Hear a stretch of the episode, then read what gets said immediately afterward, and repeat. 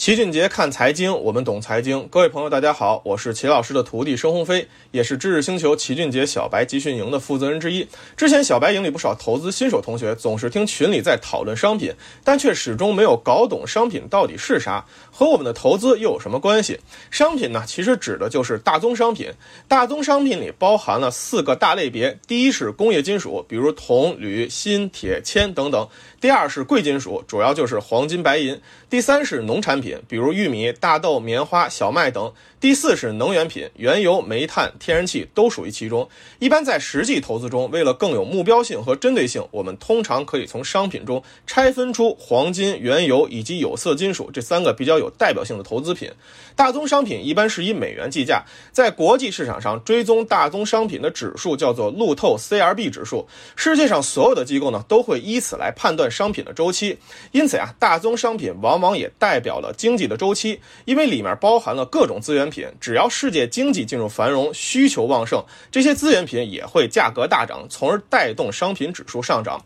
大宗商品虽然是以美元计价，但跟中国需求也有很大的关系。由于我们国家飞速发展，也主动进行了产业升级，从之前的简单劳动密集型转变为了高端制造业，全球制造业也在大量向中国转移，所以中国对于原材料需求的增长，也在全球大宗商品需求中占据了主导力量。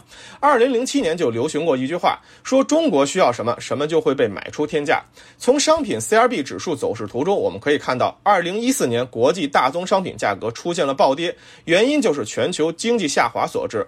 而二零一五年商品价格也没有起来，这说明了一个什么问题呢？说明二零一五年我们爆发的那波牛市，其实根本就是个大水牛。股市应该是经济的晴雨表，但经济没有起来，股市却冲上了天，主要就是因为当时配资大行其道，资金泛滥，把股市。推了起来，但是如果没有经济内核作为支撑，后来我们也看到了，爬得越高就会摔得越狠。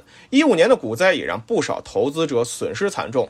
而在二零二零年后，CRB 指数迎来了一波强劲反弹，这就是一个典型的经济复苏周期。因此，我们的股市一九年后也走出了两年的牛市行情。这两年的牛市跟一五年的大水牛肯定是不一样的，是有内核作为支撑的。所以这也再次告诉了我们，做投资不是凭感觉、拍脑门决定。而是一定要看到投资内在的本质，那就是周期和业绩的变化。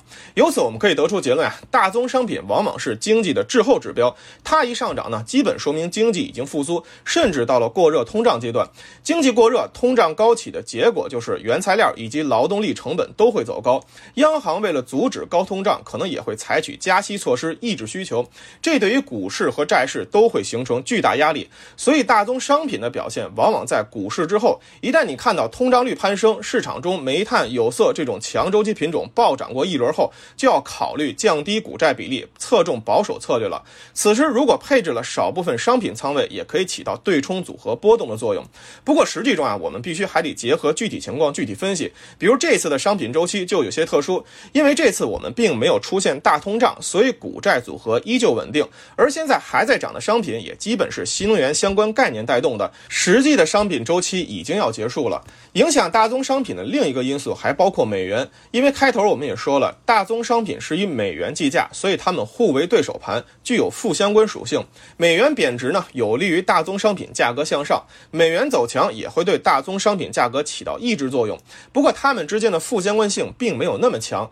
大宗商品的最终价格还是要取决于需求，也就是取决于我们的经济周期。假如经济周期结束，那么对于大宗商商品价格的压制力一般是会大于美元贬。值助推力的，所以如果赶上美元升值预期，再加之经济周期结束，那么大宗商品价格必定是下跌无疑。基于上述的说明，齐老师前段时间也提示了大家要离场大宗商品了。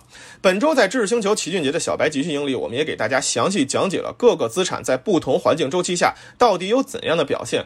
资产配置的核心呢，说白了就是找到那些相关性不高且都是长期上涨的资产，形成组合，通过之间的相互关系来平滑波动，最。终让我们的收益更加稳定。